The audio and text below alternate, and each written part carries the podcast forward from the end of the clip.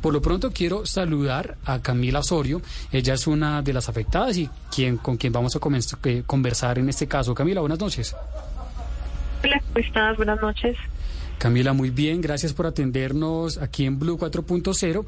Y bueno, quiero que usted inicie por contarnos usted cómo llegó allí, eh, digamos, a, a, tener esa confianza suficiente para depositar su dinero allí como, digamos, con el ánimo de invertir.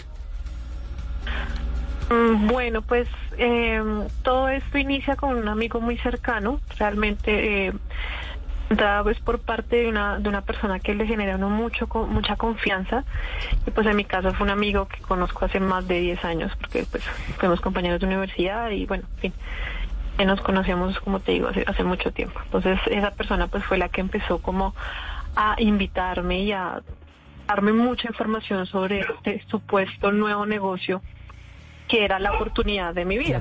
Era, lo que ellos decían. Y bueno, bajo esto, ¿qué le prometían? ¿Qué le decían que era Omega Pro? ¿Con qué promesas llegaron allí para que usted pudiera llegar a ellos precisamente? Bueno, eh, la, la, ellos lo llamaban oportunidad de negocio, y era la, la oportunidad de negocio de, la vida. Eh, era la Em, la, invitación era a, poner a trabajar la plata en automático, eh, porque pues Omega Pro se encargaba de absolutamente todo. Tú simplemente entregabas tu dinero, una licencia, comprabas una licencia, ya sea en ese momento pues había licencias desde 100 dólares hasta 10 mil, si no estoy mal, no, no, recuerdo el tope si era 10 mil o 20 mil. Eh, y todo se manejaba en esa en esa divisa del dólar entonces eh, te, vendían uno tema de que ellos hacían eh, trading automático supuestamente que trabajaban con inteligencia artificial y que por ende pues la plata eh, pues como todo había un riesgo pero pues que, que no Omega ese riesgo era mínimo mínimo mínimo no no me que eso iba para años y años de, de, proyección y eh, pues eso era lo que vendían. Entonces te decían que tú podías dejar esa plata quieta, que no había necesidad de meter absolutamente a nadie y que pues eh, te vendían mucho la idea de que ganaras 100 dólares eh, y gastadas en pesos. Entonces, pues, claramente era muy atractivo. Bueno, uno entra allí con esa promesa, eh, pero también a mí me surge pues una, una inquietud y es... Omega Pro nunca fue pues una, una entidad respaldada por alguna autoridad importante o por algún por un regulador, de hecho, no, tiene permiso el regulador para captar dinero. En ningún momento. ¿Esto usted no le generó, Camila, en algún momento alguna desconfianza? Eh, sí, mira, yo creo que ellos pues sabían manejar la información de, tal manera de que cuando yo ingresé, te estoy hablando del 2021, había toda una, toda una pues como una fachada, si llamémoslo fachada virtual, de respaldo por un banco virtual con sede en Londres y por respaldo de Mastercard supuestamente. Entonces, cuando uno ingresaba a la página, cuando uno ingresaba a las redes y cuando uno veía todo lo que ellos promocionaban, se veía la, la marquilla pues de, de Mastercard, los dos circulitos y el tema del banco virtual y ponían mucho el ejemplo de que la virtualidad era el futuro es, que es el futuro y que pues el que no está en esto no está en nada. Entonces cuando tú dabas una pregunta o hacías una pregunta, digamos como tratando de indagar un poco más, que yo traté de indagar lo más que pude antes de ingresar al negocio, siempre había una respuesta y un respaldo de o una página que ahora pues ya uno analiza y dice son páginas creadas por ellos mismos y cosas que pues ellos ya tenían todo el discurso preparado para responderte las indagatorias que uno podría tener. Entonces, digamos que en un inicio a mí eso me dio confianza. Sí, dije como, ah, bueno, sí, porque tú ingresabas y efectivamente existía. Y, eh, o sea, ellos decían que Omega Pro era como el, el, el, el sistema o el, o el, ecosistema en donde uno entraba y veía los rendimientos, pero quien respaldaba Omega Pro era OMP Money. Y OMP Money era un banco virtual que supuestamente estaba respaldado por Mastercard y que iban a sacar una tarjeta y que, bueno, en fin, un montón de, historias de fantasía que en ese momento decían. ¿Usted cuánto dinero eh, invirtió, Camila, en Omega Pro? Yo hago cuentas de las personas, o sea, mío y de las personas que, que lastimosamente recomendó gente? ingresaron. Sí, claro, yo recomendé gente por mi lado. ¿De su familia, eh, amigos? Fueron pocas, sí. Eh, mi esposo, mi pareja, una, así fueron, en concreto fueron cuatro, cuatro o cinco personas y la suma de, de, de, nuestro capital da más o menos 180 millones de pesos. Wow. Eh, ¿En qué momento usted empieza a darse cuenta que esto es una estafa piramidal? Las alarmas empezaron el año pasado, como hacia octubre, cuando de un momento a otro así abrupto vinieron cambios, cambios muy drásticos en cuanto a un sistema de recompensas que ellos tenían, que pues yo la verdad no dependía mucho de eso, eh, porque pues ellos por referido daban como cierto, ciertos incentivos, pero pues como yo dije en algún momento de, todo este proceso, dije yo no me voy a meter en la, a, invitar a mucha gente porque pues yo también tengo otras actividades y demás, y dije bueno, a mí eso no me afectaba mucho, pero sí hubo un cambio muy fuerte en el, en los, en el tiempo de retiro, porque ellos a un inicio prometían retiros eh, del, del, del, del total de la inversión, no lo he mencionado, pero ellos decían que el retorno era el del 300%, o sea, eh, palabras esas, yo invertía mil y en 16 meses tenía tres mil dólares, entonces eh, era ese retorno se daba dentro de los 12 a los 16 meses de, haber puesto el capital inicial. Entonces, eh, cuando, cuando, cuando en octubre lo que sucedió fue que ese tiempo lo alargaron a 26 meses dijeron, no, mira, usted a los 16 meses va a poder retirar solamente el 70% del capital y el restante, ese, esa, esa cola del 30%, se va a poder retirar hasta dentro de 10 meses. Entonces ahí fue cuando yo empecé a sentir como, no sé, como dije, estos cambios fue, primero me dio que me dio muchísima inseguridad, que fueron cambios de la noche a la mañana. Obviamente, si alguien hubiese querido decir no, no, no puedo, es la, la, la arbitrariedad era total. O sea, la expresión, pero pues de malas. Esto usted, usted se somete a todo lo que digamos y pues ya. Ahí fue cuando yo dije, si esta gente quiere no entregar la plata, pues no la va a entregar. Ahí fue cuando empecé a sospechar. Pero, y ya el destacazo final, No, no, pero termine, sí, ¿en qué momento fue? No, ya el hasta final fue cuando, eh, o sea, octubre, noviembre, pues fue un, momento, pues ahí como de incertidumbre, pero el estacazo final fue a comienzo de este año, eh, cuando ya ellos empezaron a decir que la plataforma había sufrido un supuesto hackeo. desde noviembre las operaciones habían quedado quietas y bueno, la gente estaba como preguntando como qué pasó, qué pasó, pero entonces eh, ya todo se vino como a, a, a, destapar a inicios de enero cuando dijeron es que no sufrimos un, hackeo, un, un, hackeo, perdón. Y entonces me recuerdo, recuerdo mucho que ellos decían un hackeo muy sofisticado y eso hicieron pues todo el teatro que habían contratado una empresa que los que los estaba ayudando, que Hacker House, que bueno, unas cosas muy ambiguas, ya ya cosas que ya no ya eran como muy, ya se notaban mucho. Ya estaban rebuscadas. Oiga, eh, Camila, eh, ¿usted alcanzó a recuperar algo de dinero? O sea, por, ¿en qué momento usted pone un peso y después le dice a su familia ponga otro peso? Pues me imagino que usted les empieza a recomendar a todos es porque usted dijo, esta gente me está respondiendo. Pues esa era la confianza, sí, porque si, si, no hubiese funcionado por casi tres años, pues seguramente eso se hubiera acabado. ¿Cuánta platica alcanzó a recuperar? Yo no, yo alcancé a ganar precisamente por las personas que, ingresaron por mi lado, entonces yo tenía lo que le digo esas recompensas. Como una eh, comisión. cuando yo Exacto, una, una comisión. Pero entonces cuando, cuando yo ingresé, como le digo, eso fue en el 2021, claro, yo alcancé a cumplir un ciclo, que fue con una inversión de mil dólares, y esos tres mil los volví a reinvertir, pero como yo volví a reinvertir bajo, pues digamos que eh, con, con pues yo refiriéndome yo a mí, entonces yo me gané ahí también una comisión.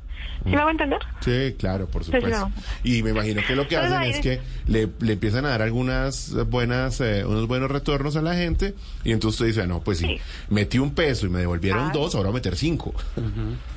Claro, y entonces toda la, toda la pantomima y todo iba en torno a dólares, entonces y uno, digamos, eh, todo se manejaba entonces en, dólares y pues era claro, que la ya la, la, la, la, hasta el hablado de uno cambia porque entonces ya no empieza a pensar es que hay que no que si recibo tres mil entonces ya eh, son 12 millones de pesos ah pero entonces yo lo reinvierto y ahí es donde lo otro que no he mencionado y es que uno podía tener sacar un, porcentaje mensual, ¿sí?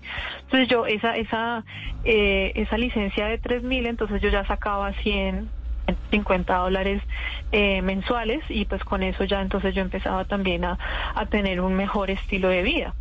Claro. Bueno, mejores cosas, lo que significa tener un mejor estilo de vida. ¿Usted conoció otras personas que no eran de su círculo que también hubieran hecho una inversión importante en Omega Pro? Sí, de hecho ahorita pues nosotros tenemos, estamos organizados eh, un gran número de afectados. De, de hecho, conozco más de más de mil personas que, que están en todo este proceso de, de aceptar que fuimos estafados, unos ya, ya, ya, ya, ya aterrizamos y ya estamos dentro de la, dentro de la demanda que está, eh, que, que, se está personando Camilo, eh, y pues bueno, en estos grupos, la verdad, hemos surgido como más como grupos de apoyo y de información y el panorama es bastante, bastante complejo. Yo le digo que eh, mi, mi, la cifra que les di ahorita de 180 millones es, es insignificante a personas que mencionan 400, 500, 600, 800 de ahí para arriba. Ah, ¿Hay un estimado de a cuánto asciende el total eh, de las, eh, digamos, no, no, sé si de las demandas, pero de los dineros recaudados? ¿Usted ha escuchado alguna cifra? No, no, no, realmente no nos hemos atrevido a hacerlo porque eh, es, es, difícil, es difícil saberlo, porque hay personas que como yo hacen un estimado de su grupito. Sí, claro. eh, por ejemplo, conozco, conozco el caso, por ejemplo, de una de, de una persona también allí con un, con un caso muy muy fuerte que su familia, ella y su familia están endeudadas por más de 500 millones de pesos y es una persona estratos en Bogotá. ¿Cuándo va a pagar 500 millones de pesos? Y o así. Sea, Entonces, o sea que, pero claro, que nos la hayamos gente, puesto o sea, a- usted conoce el caso de gente que pidió préstamos para, para poner recursos en esta estafa de Omega Pro. Sí, los mismos mal llamados líderes, eh, yo esperaría que no les digamos más líderes a esas personas. Eh, ¿Quién eran los líderes? ¿Quiénes eran los líderes? bueno, resulta que cuando cuando esto arranca hay una hay todo un sistema de convencimiento, ¿sí? Entonces, eh, dentro de ese sistema, la persona que, que, por ejemplo, en mi caso me invitó pasa a ser como mi supuesto líder y hay un sistema de rangos, Mm. donde el diamante es el es el rango más alto, pero arriba, o sea, arriba del diamante está el diamante raso, por así decirlo, y hay un diamante azul, un diamante negro, un diamante corona. Supuestamente el diamante corona está más cerca del corporativo, o sea, eso es como la punta posible, si estamos haciendo la gráfica de la pirámide, Sí. el diamante corona es el que está bien arriba, supuestamente cerca al corporativo, que son los dueños de, de todo este, de todo este sistema. Claro. Y así, entonces hacia abajo, y hacia abajo del, del diamante raso habían otros, otros, otros, otros rangos, que el más bajito era el asociado, o sea, la persona que simplemente ingresaba su dinero y ya. Entonces que ahí era donde estaba pues mi, mi grupito Claro. de personas y yo que estábamos ahí. Entonces, cuando uno ingresa con todo ese, todo ese sistema de, de, de, de- de líderes y eso, entonces lo, lo que le digo, la persona a la que, con la que yo, a la que yo le confié dinero y, y la que me ingresó, me decía, me explicaba todo eso. Entonces, eh, él como, de- o sea, él como cabeza de su grupo, de, de, de la cabeza de él hacia abajo, podían haber cuatro mil, cinco mil personas donde yo estaba bajito como asociada, pero entonces hacia arriba habían otros rangos y asimismo encima de él pues habían otros y otros. Entonces, eh, entonces ellos colocaban como, como, como personas a seguir, como ejemplos de superación, esas personas que estaban en lo más alto porque ya andaban en Mercedes, porque que se compró una finca en Anapoima, porque mire este señor tiene un penthouse en la calera, Mm. porque mire este anda con un Rolex, entonces todo era con la jerga de mi líder. Mm. Entonces todos éramos mi líderes, mi líder, líder, líder, líder, líder. ¿Cuál comunidad? Entonces, eh, ¿Cuál comunidad religiosa? Exacto, y- Parecían un partido político. Literalmente y a este punto yo en, en los grupos hablamos mucho de que esto es una secta, realmente porque la gente, o sea, ya fue fue tanto el lavado de cerebro que y de hecho para mí no, no me parece casualidad que hayan escogido la palabra líder, eso es- tiene toda una connotación psicológica, pienso yo. Y entonces ese tema es que ya uno ya se refería a esa persona como el líder de, de su grupo, porque Sí. ya entonces ellos mismos creaban un grupo y buscaban como que ese grupo de personas formaran una especie como de comunidad. ¿sí? Entonces uno estaba como ahí amarradito como ese grupo de personas. Claro, no, pues Camila, muchas gracias por contarnos su historia con, con, con Omega Pro. Para nosotros es una completa eh, sorpresa y bueno, también todo esto que se ha ido develando a lo largo de los días. Para continuar con ese tema, Juan Manuel, tenemos en estos momentos en línea a Camilo Suárez. Él es el abogado que representa a las víctimas que el pasado miércoles 22 de febrero interpusieron una denuncia formal ante la Fiscalía. Así que bueno, pues quiero iniciar por saludarlo. Camilo, buenas noches. Buenas noches, Juan Manuel. Muchas gracias por el espacio. Gracias, Camilo. Bueno, quiero iniciar por, por preguntarle cómo les fue el pasado, el pasado miércoles. ¿Qué les dijo la Fiscalía? ¿Cómo tomaron esta denuncia que ustedes interpusieron? Bueno, Juan Manuel, quiero hacer una precisión. Yo soy pues, abogado y presidente de Asoblockchain, la asociación gremial Y, nuestro objeto social está propender por la, no, por la no proliferación de estafas piramidales en Colombia. Por lo tanto, lo que hicimos fue reunir muchísimas víctimas, abrimos canales abiertos para que la gente pudiera escribirnos correos de los que hayan sido estafados. Por, no, en este momento se llama Omega Pro, pero pues tenemos que atacar es el sistema piramidal. Fuimos a la fiscalía y le dijimos a la fiscalía, oiga, aquí estamos nosotros, tenemos información de valor, hemos recogido mucha información, estamos a, a su disposición para contarles cómo funciona esto, cómo ha funcionado y cuáles son los famosos pseudo líderes que han saltado de pirámide en pirámide estafando gente. Le, le dije, no es pecado haber caído en una pirámide, es pecado uno estar en pirámide en pirámide sabiendo que está estafando la gente. Pero aquí, aquí hay un tema que me parece, yo creo, más delicado, es, y es ante la Fiscalía. Ellos sí saben precisamente cómo tipificar ese tipo de, de delitos, de estafas piramidales, porque digamos, hasta donde la información está puesta, pareciera que no estuviera muy claro precisamente ese tema para, para la Fiscalía, el, el, tema procesal y bueno, pues qué delito endilgar precisamente. Correcto, pues, pues digamos cuando que estas estafas han avanzado tanto que por supuesto que las empresas no tienen domicilio contractual en Colombia ni en ningún lado del mundo. Entonces, a la fiscalía le va a quedar muy difícil poder llegarle, en este caso, por ejemplo, a Omega Pro, poderle llegar a un establecimiento porque no, no existe un NIS, no existe un representante legal, un dueño, no existe en la realidad. Entonces, lo que estamos haciendo es trabajando para revisar de qué manera podemos nosotros llegar a apoyar a la Fiscalía en una posible tipificación del delito a los líderes que trajeron las pirámides a Colombia, ya sea por captación ilegal de dinero, ya sea por estafa, ya sea por mala información. De hecho, Superfinanciera había advertido a cinco personas de esta pirámide de que no lo siguieran haciendo y tenemos pruebas de que lo siguieron haciendo. Entonces lo que estamos haciendo es diciendo a la Fiscalía, Fiscalía, aquí estamos nosotros, apóyese en lo que, lo que le podamos apoyar y colaborar, con muchísimo gusto ahí vamos a estar. Yo quisiera eh, poner eh, sobre la mesa, eh, Camilo, una situación que yo creo que es la que anima a los delincuentes a realizar este tipo de actividades, hoy por supuesto aprovechando el mundo de lo digital, y es el, el, nivel de impunidad que hay en Colombia. Y de alguna manera, y qué interesante que usted haga parte de su blockchain, porque aquí también el tema es el anonimato, ¿no? El refugio que lo digital le da la posibilidad que lo digital le da al delincuente para además perderse rápidamente.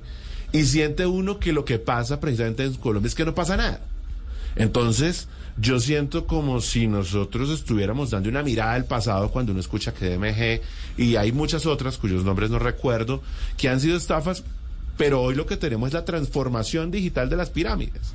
Y la gente, por supuesto, sigue, sigue, sigue cayendo. Usted dice, estamos colaborando con la eh, Fiscalía si va a pasar realmente algo. O sea, una justicia que es tan lenta, tan paquidérmica, que no se ha digitalizado, que carece de la confianza de la ciudadanía, una fiscalía que se demora dos, tres, cuatro, cinco años atendiendo casos de la gente y que responde más rápido si el caso es de un famoso o no.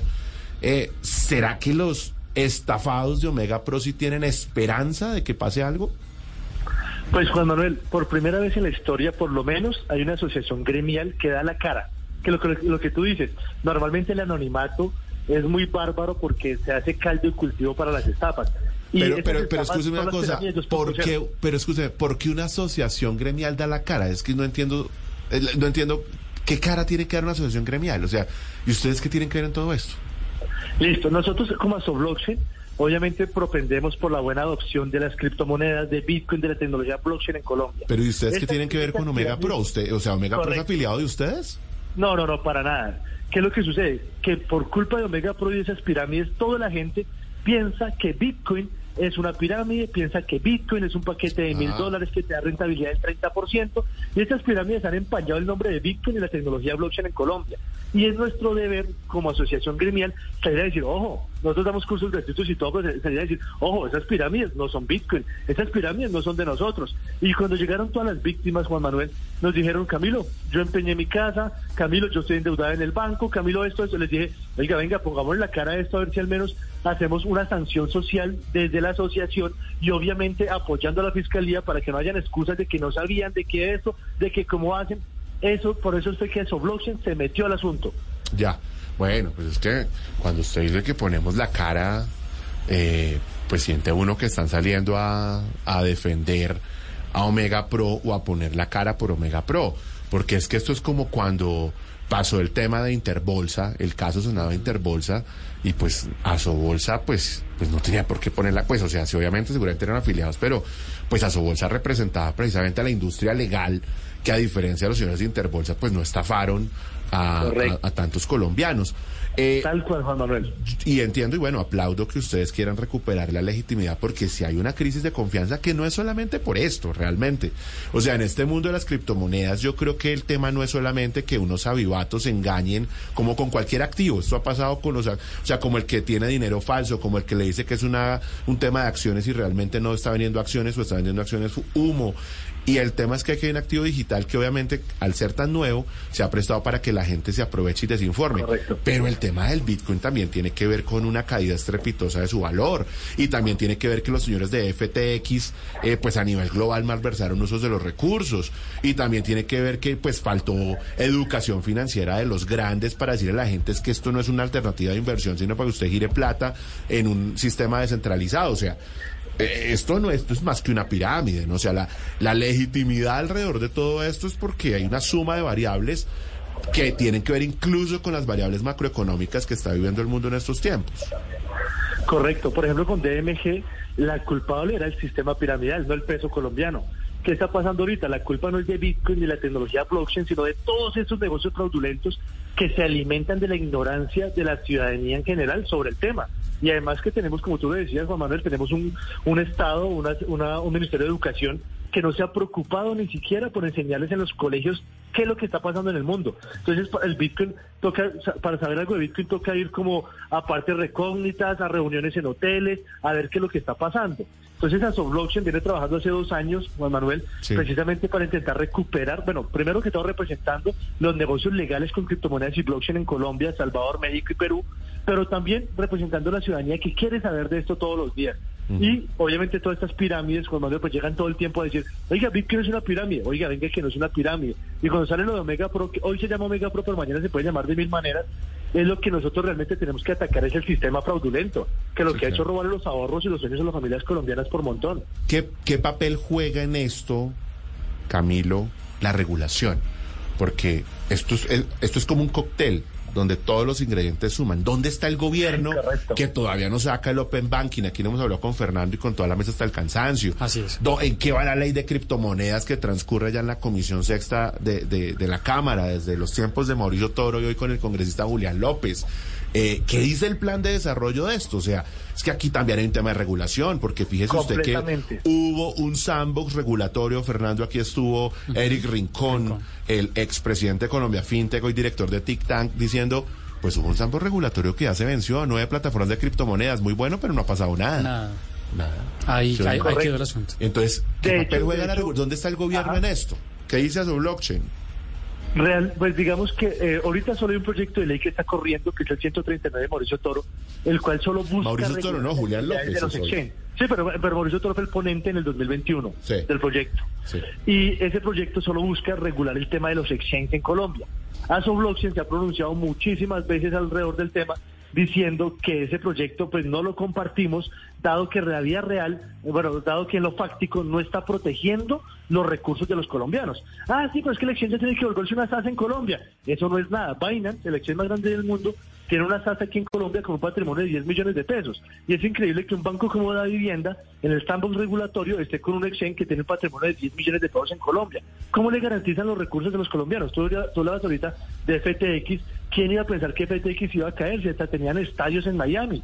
Entonces realmente sí estamos en un mundo donde no sabemos nada y lo que, lo que tiene que hacer el Congreso es proteger los recursos de los colombianos. El Congreso va supremamente lento, eh, Asoblockchain hizo 16 talleres el año pasado recogiendo las necesidades del gremio, lo hicimos en diferentes ciudades de Colombia, y recogiendo las posibles soluciones. Nosotros tenemos nuestro propio proyecto de ley, propuesta proyecto de ley, por el cual vamos a ir este año a recoger las firmas, que son, que son las firmas, para poder colocarlo en el Congreso de la República. Mm.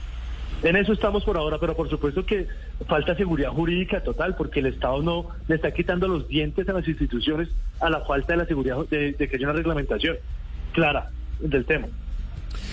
Finalmente, Camilo, ¿en qué va? ¿Sabe usted en qué va la demanda eh, de los afectados? ¿Tiene usted información? ¿Sabe usted a cuánto asciende la demanda, perdón, la estafa de las víctimas de Omega Pro? Realmente no se pueden tener unas cifras muy claras.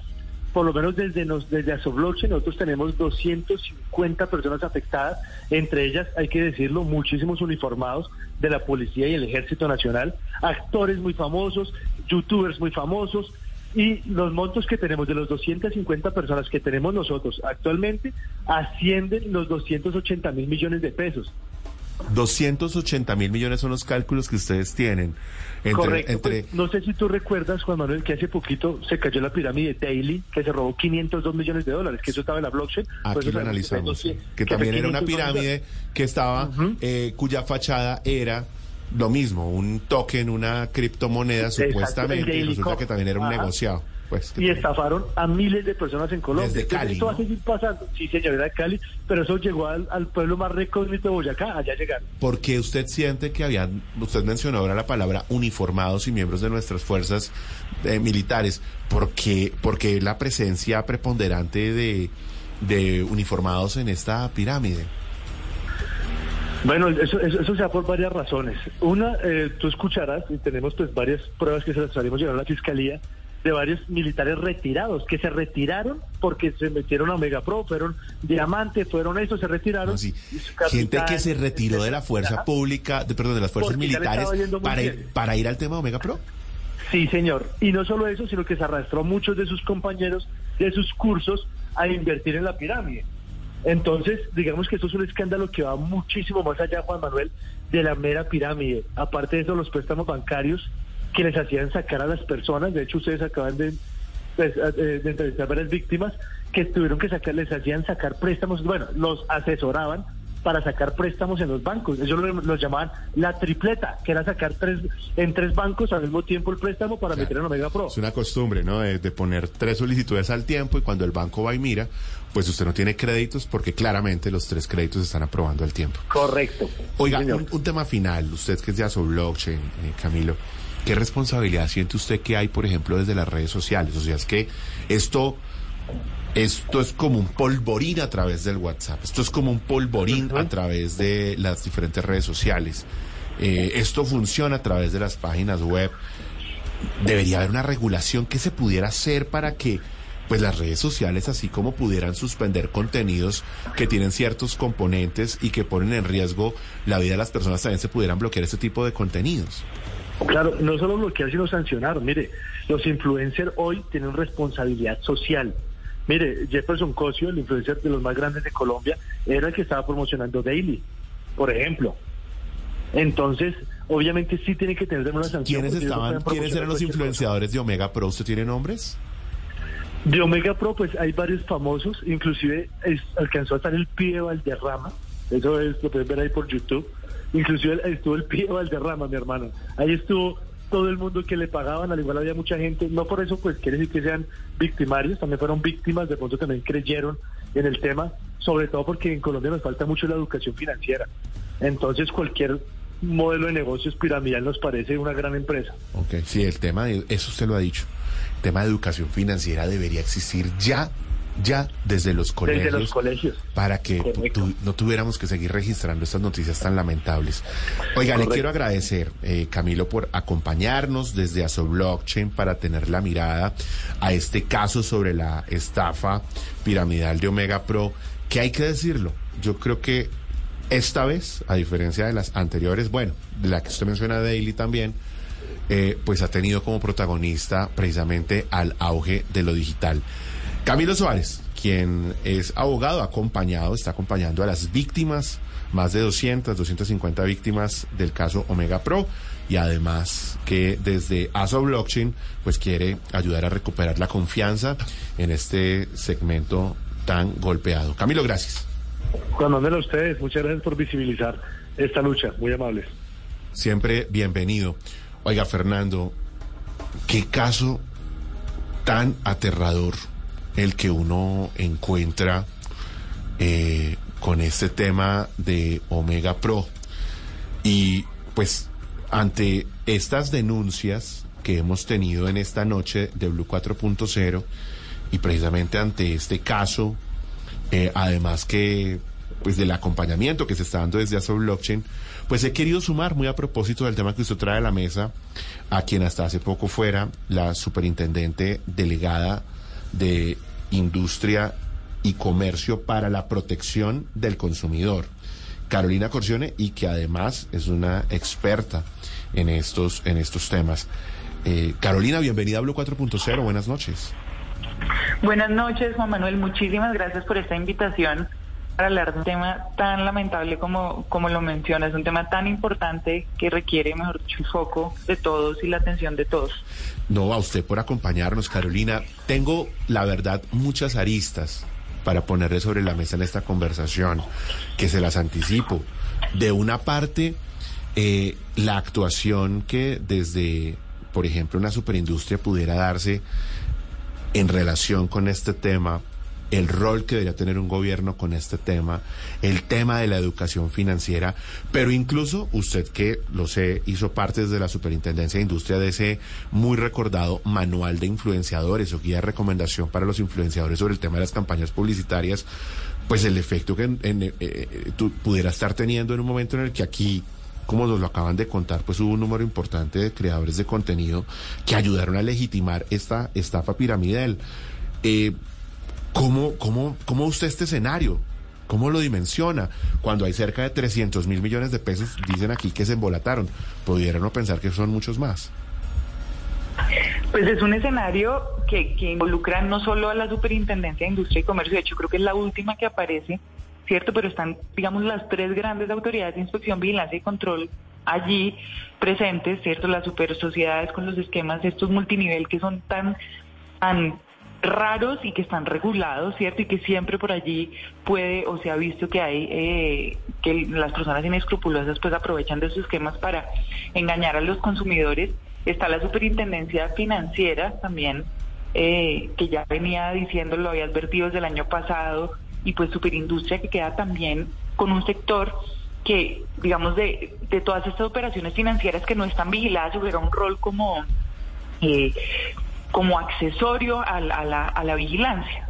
Y pues evidentemente estas tres autoridades, sin la ayuda de las denuncias de lo que está pasando en el mundo digital, quedan con las manos atadas, porque como los influenciadores se, se reproducen, o sea, si uno ve un mensaje en una red social y, al mismo tiempo en otra red y otra red y hoy es esta personalidad, mañana es otro, eh, y sin que haya la denuncia a los ciudadanos que conocen un poco más del tema y que pueden darle alerta a, los, a, las autoridades, pues creo que es un tema eh, que, que no se puede atacar, mejor dicho, de manera inmediata. Por eso es tan importante la ayuda ciudadana eh, denunciando estas, estas situaciones, Juan Manuel, sobre todo con el tema de los influenciadores que aparecen, desaparecen, están, son publicaciones que se suben, se bajan y los que estamos atentos en, el, en la vigilancia de las redes, pues debemos denunciar inmediatamente lo que veamos que no cuadra, ¿cierto? En, mercados tan, tan precisos como este, el que estamos conversando hoy.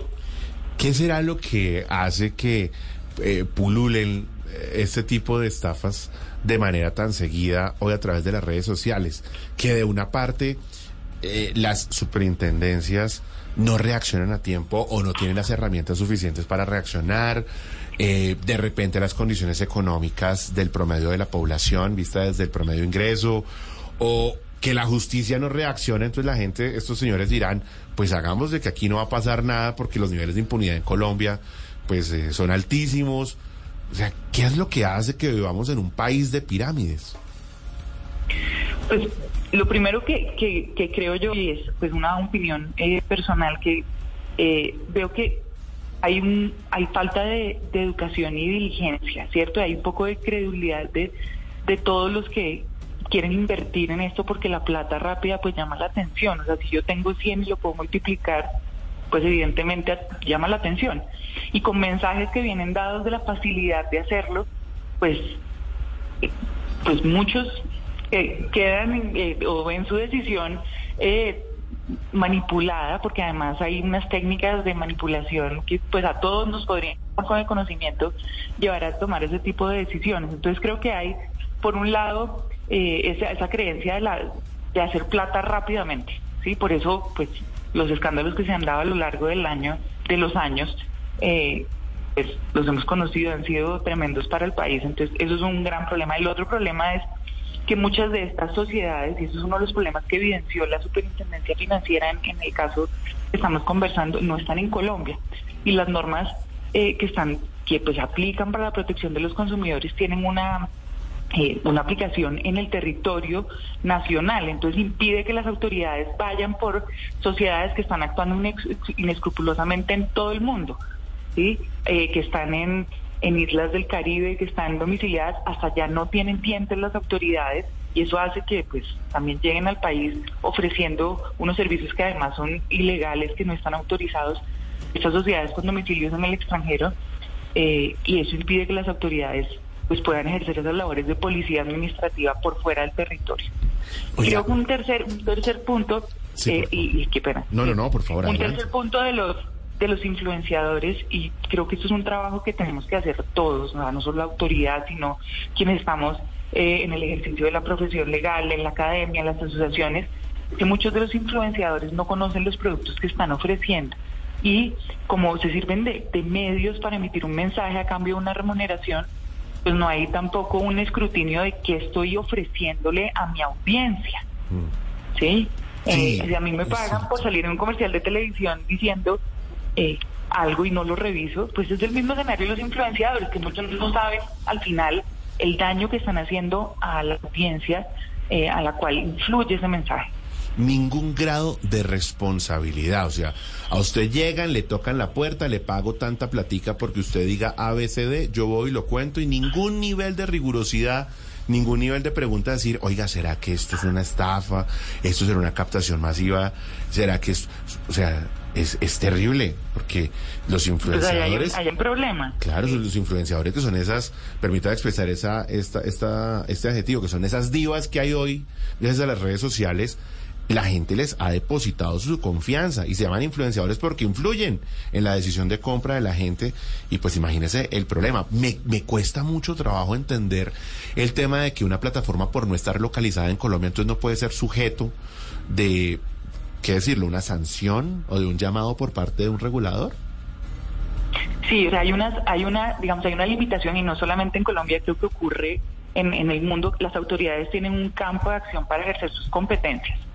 ¿Sí? Hay escenarios donde hay eh, formas de perseguir ¿cierto? A nivel penal, en otros escenarios, pero cuando se ejerce esta inspección, vigilancia y control para la protección de los usuarios, si, si uno revisa, por ejemplo, el Estatuto del Consumidor en materia de comercio electrónico, para poner un ejemplo, el Estatuto dice solo las personas, eh, los proveedores de bienes y servicios que estén domiciliados en el territorio nacional. Entonces las autoridades ven allí un poco, pues por mucho impulso que tengan, pues tienen un mandato legal y una competencia, sí, que no pueden exceder tampoco, eh, porque entraría en ellas también un plano de, la ilegalidad en su, en su actuar. Entonces sí hay, hay una limitante eh, frente, frente a este tipo de sociedades. Y, sobre todo, escúcheme Carolina, que es un desafío en tiempos en los que lo único que hay son plataformas digitales no localizadas en los territorios, porque pues estamos viendo una suerte de globalidad por cuenta de la economía digital. Carolina, yo debo cerrar, pero no quisiera dejarla ir sin un elemento que me parece puede servir a manera de conclusión, porque nuevamente la mirada policiva, ¿no? La de ¿y qué hace usted para bloquear una página? ¿Y qué hace la red social para no permitir el contenido? Y que aquí el tema también hay que mirar los de la estructural y es Qué bueno que pudiéramos tener un país donde la educación financiera fuera una semilla para que la gente tuviera esa capacidad de autorregularse y de decir, oiga, esto no, por esto es que esto no es una alternativa de inversión, esto pudiera ser una estafa, y si miro a la super, y si miro tal cosa, no, de esto tan bueno no dan tanto, yo ahí no meto mi plata. Creo que sería una solución estructural, ¿no? Claramente, y lo, el llamado lo ha hecho la, la superfinanciera, lo ha hecho de mil formas, y creo que desde, digamos, como consumidores nosotros tenemos un deber que es informarnos, ¿cierto? Tenemos muchos derechos y tenemos muy pocos deberes, y uno de esos deberes, además de actuar de buena fe, es informarnos. Eh, y nos da miedo preguntar, nos da miedo asesorarnos, eh, y a veces llegan personas inescrupulosas, llegan todo el tiempo a golpear a nuestra puerta con falsas promesas y debemos ser cautos y tomarnos un tiempo y preguntar. Y preguntar es muy fácil a las autoridades. ¿sí? Uno, eh, en las líneas de atención que tienen dispuestas, en las líneas de educación, debemos perder ese, ese temor o esa creencia de que la entidad es una cosa burocrática, lenta, que no me da respuesta porque no es así. O sea, hay mil canales dispuestos en estas autoridades, sí, superfinancieras, super sociedades, superindustria, para que nosotros también y después no estemos lamentando estos sucesos, sí, con, con problemas económicos. No, pues mejor dicho, eh, un, un desastre que pues a nadie, que se puede evitar realmente. Claro. Pues Carolina, como siempre es un gusto saludarle, compartir con usted las luces en torno a este caso lamentable, que es una nueva estafa piramidal que tiene a los canales digitales como uno de sus principales aliados, si se puede decir, uno de sus vehículos mejor para haber podido llegar tan lejos. Carolina Corcione, ex superintendente delegada para la protección del consumidor de la superindustria. Gracias por acompañarnos, Carolina. Muchísimas gracias a ustedes, que tengan buena noche.